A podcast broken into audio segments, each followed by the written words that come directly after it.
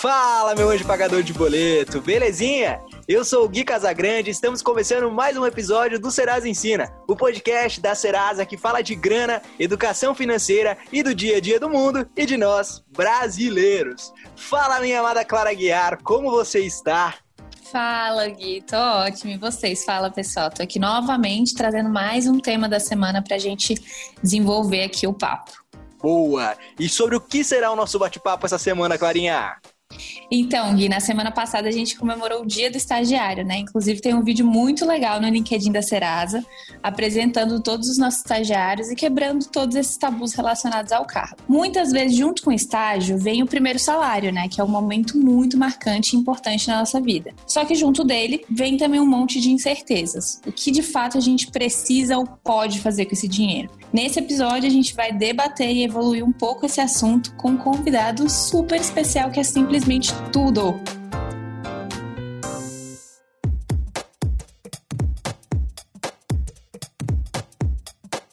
Ele é realmente tudo mesmo. Uma das pessoas mais estilosas que eu conheço, um ensiner de carteirinha, o mais novo podcaster da Podosfera e uma das estrelas que participou da ação dos estagiários que a gente lançou na semana passada. Seja bem-vindo, Lucas Odugério, o nosso famoso Lude. Ah, meu Deus, olha essa apresentação, que incrível, gente.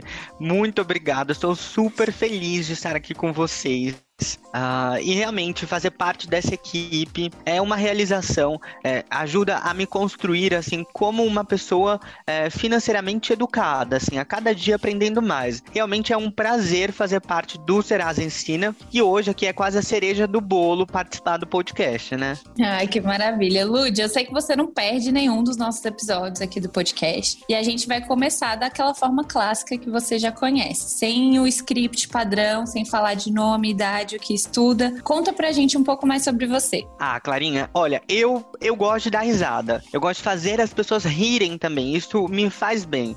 Então, olha, sempre que eu não tiver o que falar para você, sei lá, uma situação triste, algo assim, ao menos um sorriso seu, eu juro que eu vou tentar tirar. Eu acho que essa é a minha maneira de ajudar as pessoas, de ajudar a minha volta, sabe? E ah, eu é também mesmo, viu, gente? é verdade mesmo. Mas eu também, mas eu também se fala sério, viu? Bom, pelo menos eu acho. e claro, eu tenho dias de mau humor, dias que a gente tá mais deprimido, mas eu tento ver o copo meio cheio. Ah, eu gosto de me arrumar, gosto de montar os looks diferentes. Nem sempre todo mundo entende o conceito, mas na minha cabeça tá tudo certo. gente, o Lud tá sempre perfeito nas reuniões online, tá? Só para vocês ficarem contextualizados. Oh, sinceramente, tem dias que eu chego a sentir vergonha, porque ele tá tão alinhado, tão arrumado, com toda uma composição de acessórios e roupas que eu fico assim, gente, onde eu errei? Sempre ah, a perfeição.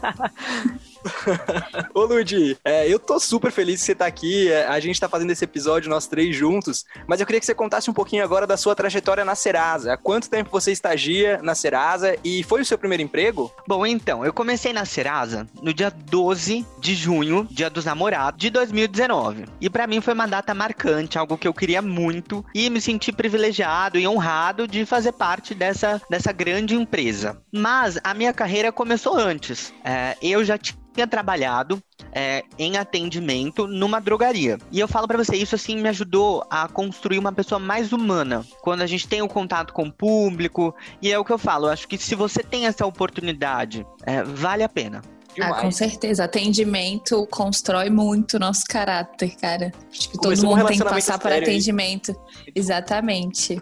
Ah. Sim, e, e, e, e algo muito interessante é que o atendimento, ele é o primeiro emprego de muitas pessoas, né? É verdade, gente. Ludi, o primeiro salário, eu quero saber se você se lembra o que, que você fez com essa grana. Eu lembro o que eu fiz com o meu. Trabalhava em um jornal lá de Brasília, demorei dois meses para conseguir comprar o meu mimo que eu queria, que era um videogame do ano na época. Eu queria muito, mas né, não tinha coragem de pedir pra mamãe porque eu já tava marmanja com 18 anos. E vocês? Olha, Clarinha, o meu primeiro, o meu primeiro salário, ele veio depois da minha primeira dívida. Olha. As minhas Começou amigas ao contam. Contrário. Eu comecei ao contrário. As minhas amigas contam que existe uma persona Lud antes da Serasa e o Lud depois da Serasa. E isso ah, é mas ótimo. Isso é a mesma coisa. Mas foi assim, eu, eu sempre quis ter essa independência financeira, né? E aí eu falei, olha, como que eu vou conseguir essa independência? Então eu solicitei um cartão de crédito, mesmo sem trabalhar, sem ter uma renda declarada, e ele foi aprovado. Foi uma mágica. Na época ainda não era o Serasa Cred, infelizmente. E aí o que aconteceu?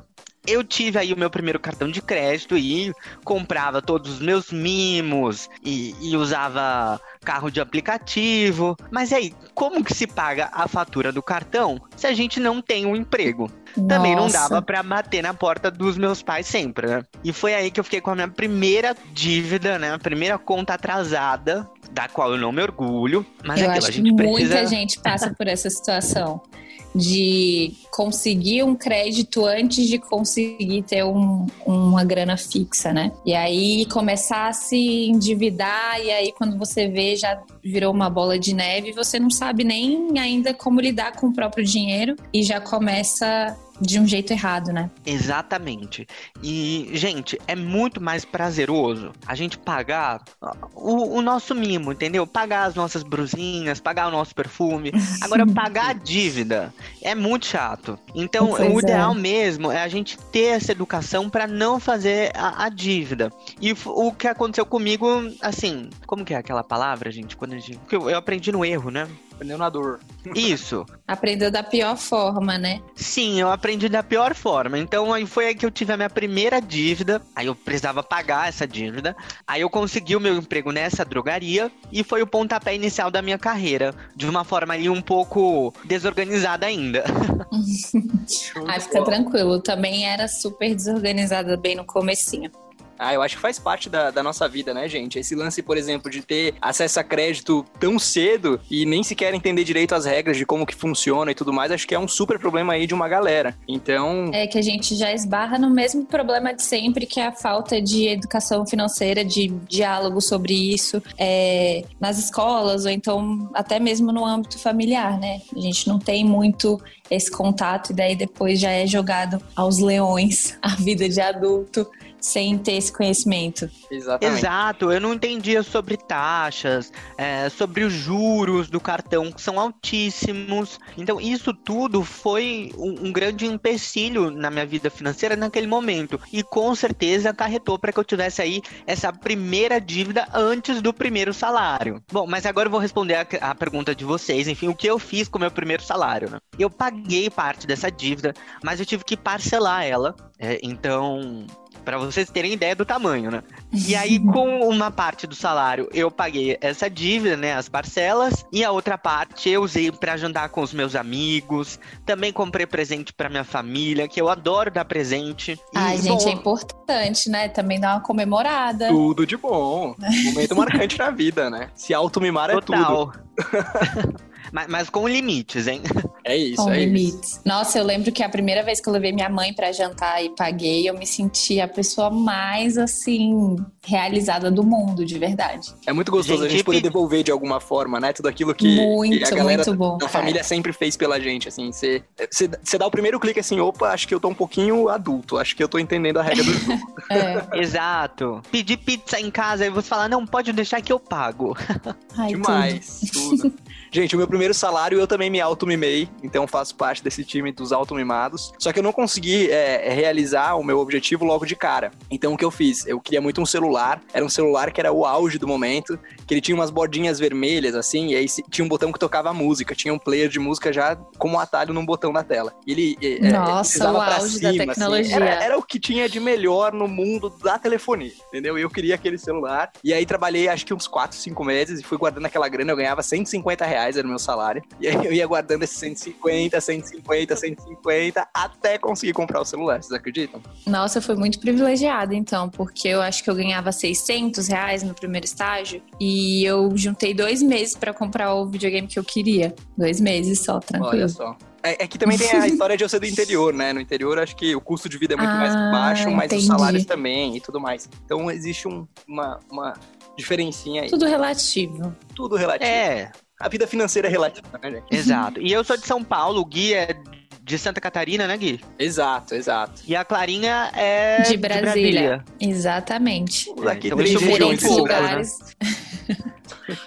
Ludi, eu fiquei sabendo que você trouxe dados da nossa comunidade do YouTube, certo? O que a galera afirmou lá que fez com o primeiro salário pra gente trazer aqui pra conversa? Sim, eu fiz a minha lição de casa, eu fui lá conversar com o pessoal e eu quis saber, né, o que eles fizeram com, a, com essa grana, com esse primeiro salário. E aí, olha, 63% eh, dos nossos respondentes lá da comunidade do YouTube, eles disseram que ajudaram em casa com esse dinheiro. Aí 15% guardou essa grana, fez aí uma poupança, 13% compraram as blusinhas e, e, as coisas pessoais, os altos mimos, 5% aí foram pra balada e saíram com os amigos, e 4% compraram presentes para as pessoas especiais aí pros pais, namorados, namoradas, por aí vai. Gente, eu acho incrível quem já é muito novo e tem essa consciência de ajudar em casa. Fiquei é, impactada com o resultado da pesquisa, admiro muito mesmo. Eu faço isso hoje, mas na época que eu comecei a trabalhar,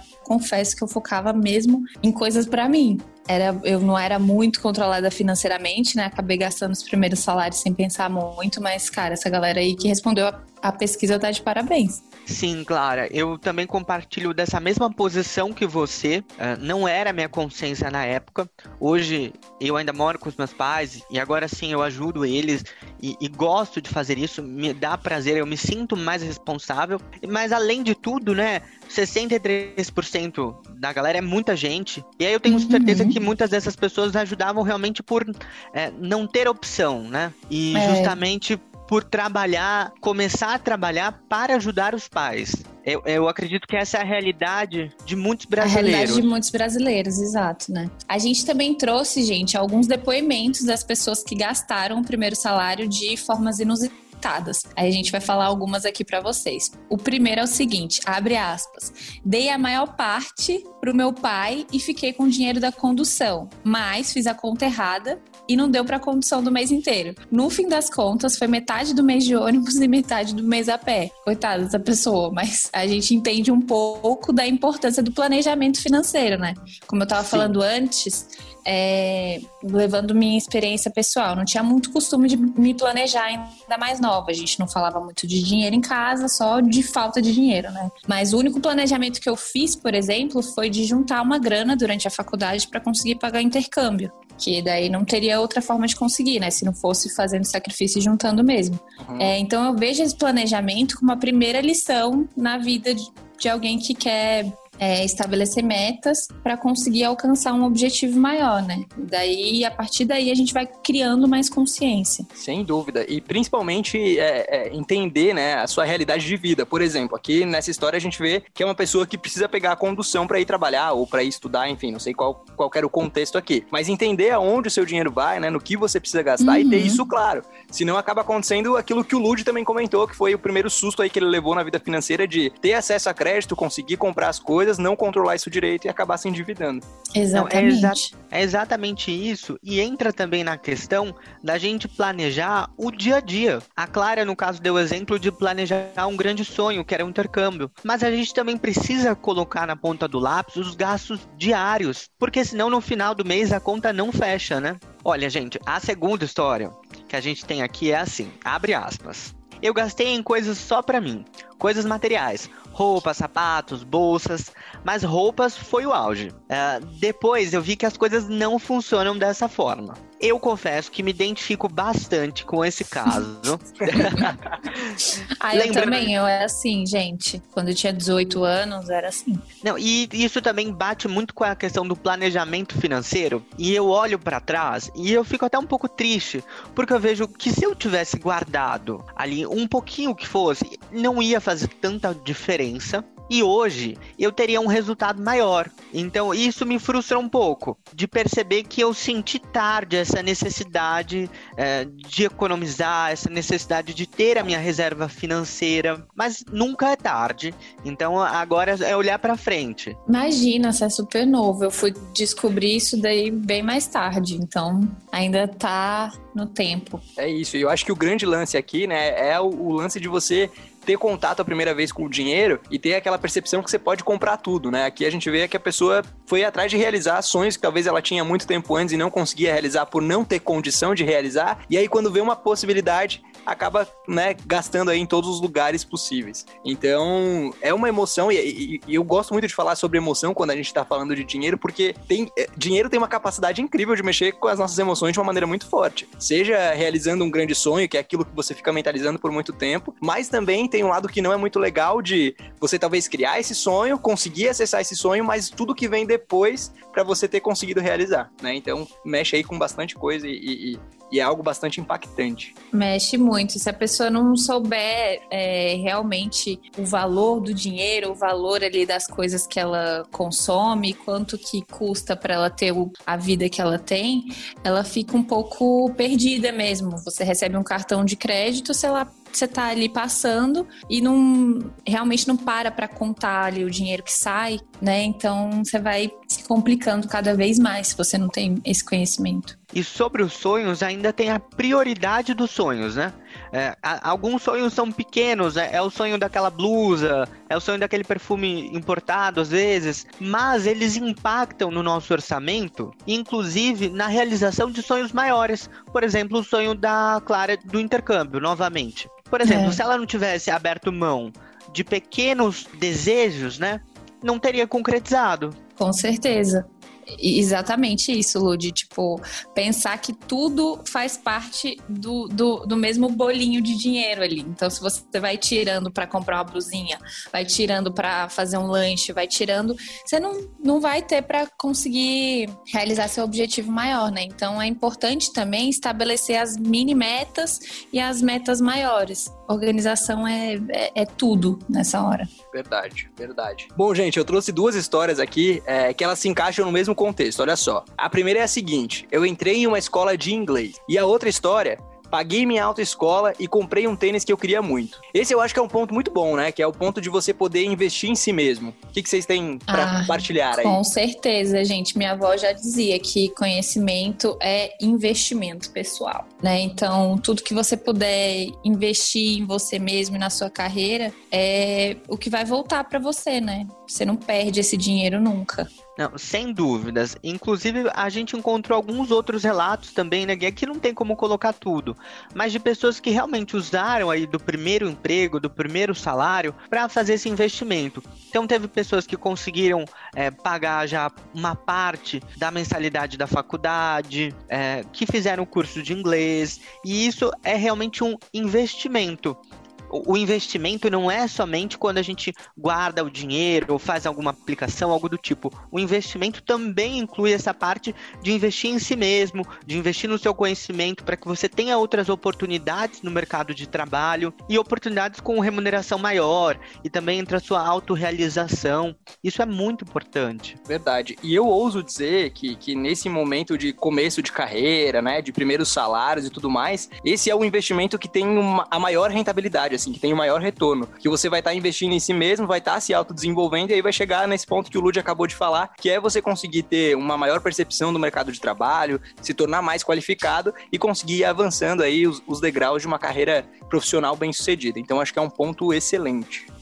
Ah, não, é, é esse o ponto mesmo. E investindo em si mesmo para ir é, se desenvolvendo profissionalmente também, é muito importante. A próxima história que eu trouxe aqui, gente, é a seguinte: contribuí um pouco com um pouco da grana em casa e consegui comprar os pisos para o meu quarto. Na época, meu pai estava construindo e se eu não tivesse começado a trabalhar, meu quarto não teria piso. É aquilo que a gente estava falando da necessidade, né, gente? Não, essa história é incrível. E quando eu tava coletando ela ainda, e a pessoa ela me contou, Clara, assim, é, sorrindo e com muito orgulho sabe? E eu acho que isso é muito legal. Até esse exercício de da gente refletir o que, que a gente fez com o primeiro salário trouxe muitas lembranças boas e, e, ajuda a ver aí a nossa maturidade na época, né? Isso aqui foi muito, é uma história muito interessante mesmo de uma pessoa ali que conseguiu manter o foco ali com o seu primeiro salário e fez algo que era muito importante naquela época. Exatamente. Ela, né? E, e é, conversando sobre o que a gente fez com o primeiro salário, a gente vê também os privilégios das pessoas, né? Porque, por exemplo, eu não precisava me preocupar com, com trabalhar para ter piso no meu quarto, sabe? Então pensei em outra coisa, mas tem gente que não tem essa opção. Então tem que começar a trabalhar para ajudar em casa. Então aí a gente já percebe várias coisas sobre o aspecto financeiro do Brasil. Exatamente. Eu Sim. acho que dá pra gente entender que muitos de nós somos privilegiados, né? E, e uhum. o quanto o dinheiro também tem essa capacidade de permitir que as pessoas tenham qualidade de vida. Afinal, é, um piso às vezes não, não, é luxo, né, gente? É, é, você ter ali um mínimo de conforto é mínimo, e qualidade né? de vida na sua casa. Então a gente consegue enxergar esses pontos aí. Gente, agora para fechar, eu trouxe algumas histórias que se conversam também. A primeira fala o seguinte: levei minha família para jantar naquele restaurante famoso pela costelinha de porco com molho barbecue. A outra fala que fez uma viagem de aplicativo de carro com um valor altíssimo, e aí já foi uma boa parte do primeiro salário. E a outra história conta que comprou um mixer para a mãe, um sapato de marca para o pai e ainda se presenteou com um perfume que não tem no Brasil, viu, meninas? Esse outro. Mimos. Gente, essa pessoa teve um primeiro salário muito rico. Esse primeiro salário rendeu demais. Gente, demais. Ó, e a última história, é, gente, para mim essa é a melhor. Abre aspas. Como no primeiro mês eu ainda não tinha conta salário, recebi meu primeiro pagamento em mãos, tudo em notas de 100. Gente, 700 reais. Mas quando vi aquelas notas todas, parecia que eu estava recebendo 7 mil de tanta felicidade. Como naquela época a única preocupação era dar 100 reais em casa, o restante eu comi e fui no restaurante pedir tudo que eu tinha direito. Ah, e comprei umas roupas também. O primeiro salário a gente nunca esquece. Gente, essa história. Adorei! Eu ri demais e fiz questão da gente colocar aqui porque, olha, é uma das melhores, gente. A minha mãe, ela conta uma história não é o primeiro salário dela, mas foi um dos primeiros salários. E na época ela também recebeu esse dinheiro vivo, em espécie. E ela conta que ela veio para casa morrendo de medo de, de, ser assaltada ou de acontecer alguma coisa, porque afinal de contas o dinheiro do mês inteiro tava ali naquela bolsa. Ai, gente, é difícil. Dinheiro na mão é vendaval, não é mesmo? Dinheiro vivo é puxado. Uma notinha já vai. E, e, essa notinha de 200 que tá chegando aí agora, hein, gente? Como Ai, será que vai ser a nossa relação com ela? É, o bom é que essa pessoa ia receber bem menos notas, né? Iam ser ali três notinhas de 200 e uma de 100. Então vamos esperar cenas do próximo capítulo. É isso, gente. Pode comemorar que você conseguiu seu primeiro salário, gastar ali, fazer um mimo. Mas é bom também começar a vida financeira com o pé direito, né? Então, por que não começar desde o primeiro salário a se organizar? Eu acho que é muito mais fácil criar esse hábito desde o começo do que se complicar com dívidas logo e depois ter que aprender da pior maneira. E como o Rude falou, também já tive dívida de cartão de crédito bem novinha, que eu escondi da minha mãe até conseguir pagar. Então é melhor já começar certo. É isso. Eu acho que essas histórias aí que o Lud trouxe por último são aqueles guilt pleasures, né? Aqueles prazeres é. que, que são gostosos de ter, que a gente fica com aquela mãozinha na consciência, mas assim, é, é, é, bacana ter esses momentos. É legal ir nesse restaurante que tem a costelinha é, com molho barbecue, né? É bacana você dar aquele sonho da sua mãe, aquele sonho do seu pai, comprar aquele perfumão que você sempre quis comprar e tal. E aí a gente entra nessa, nessa do, do equilíbrio, né? Eu, eu, a gente sempre Exatamente. acaba chegando na questão do equilíbrio em todos os episódios, gente. Eu acho que vamos mudar o nome de Serasa Ensina para podcast do equilíbrio. Porque todo, todo episódio que a gente tem aqui, a gente consegue trazer a, a, a questão para esse assunto, assim, né? O quanto é importante a gente ter equilíbrio em tudo que a gente faz. Então, velho, vai no restaurante mesmo, come mesmo com a família, dá o presente pra mãe, mas cuida, vê se isso tudo pode ser feito, se cabe direitinho no bolso e se não vai dar problema mais pra frente. Exatamente, estudando bem as suas coisas, o, o dinheiro que entra, o dinheiro que sai, você consegue é, separar um pouquinho para tudo e se equilibrando, dá tudo certo no final. Para fechar o nosso papo, gente, a gente tem uma pergunta fixa aqui no podcast, né? E eu queria fazer essa pergunta para você, Lud. Qual é o significado da palavra dinheiro para você? Olha, o dinheiro, para mim, ele, o dinheiro ele traz liberdade, independência e até segurança. Eu sempre imagino algo muito próximo disso. Mas existe uma linha tênue e muito sensível. É, é essa coisa do equilíbrio. E que vai fazer essa separação do dinheiro ele trazer a liberdade e o fato de sermos reféns do dinheiro também, o que é muito triste quando acontece. E aí, desde quando a gente tem muito pouco, o que traz muitas limitações, até quem vive assim fanático por trabalho para acumular mais dinheiro. Então, realmente, eu acho o dinheiro algo incrível, mas a gente precisa lidar com ele com muito equilíbrio e com muita sabedoria. Olha só, perfeito. Arrasou. Nunca erra, nunca erra. Tá vendo? Bom, mandou muito bem, Lud. Adorei a resposta. E, cara, muito obrigado por ter vindo participar aqui com a gente nesse episódio. Adorei. Muito obrigado também por ter é, trazido todos esses insights com a galera da comunidade, com a galera que interagiu aí, contando um pouquinho sobre as histórias com os primeiros salários.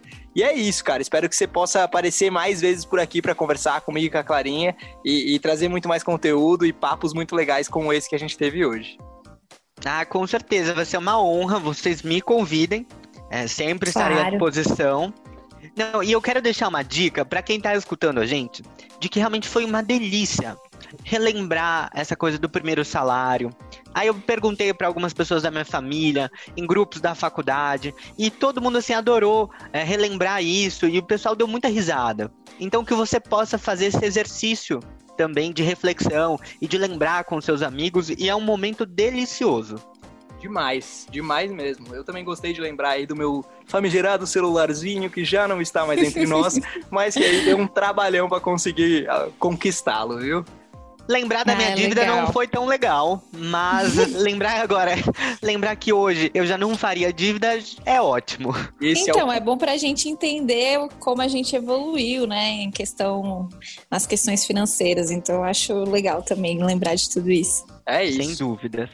Bom, a gente tá chegando ao fim de mais um episódio e Clarinha, pra gente fechar, faz a boa. Tem conteúdo no YouTube e no portal também, não é mesmo? Sim, gente, como sempre, toda semana a gente estende o conteúdo do nosso papo aqui em todos os nossos outros canais. Então, você vai achar sobre o primeiro salário no nosso canal do YouTube do Serasa Ensina, é, para ter dicas mais pontuais sobre esse assunto, um direcionamento melhor sobre o que você deve fazer com seus primeiros salários. A gente tem um conteúdo super rico esperando por vocês. Tem um tutorialzinho mesmo no nosso YouTube e no nosso portal. Então, espero vocês lá. E obrigada, gente, por mais um papo aqui com vocês. Tô esperando a audiência também nos nossos outros canais, hein? Isso aí, tamo ligado em tudo, tamo ligado em. Clarinha, obrigado por mais um episódio. Semana que vem tamo Eu aqui de novo fazendo barulho. E é isso, gente. Estamos Exatamente. chegando ao fim de mais um episódio do Serasa Ensina Podcast. Se você gostou, conta pra gente nas redes sociais, procura a gente no Twitter, arroba Tona Serasa, ou Serasa em todos os outros lugares aí, e fala o que você achou desse episódio, conta pra gente o que você fez aí com o seu primeiro salário, e fica ligadinho que semana que vem tem mais, beleza? Se cuida, se puder, fique em casa e vamos com tudo. Valeu! Beijo! Tchau, pessoal!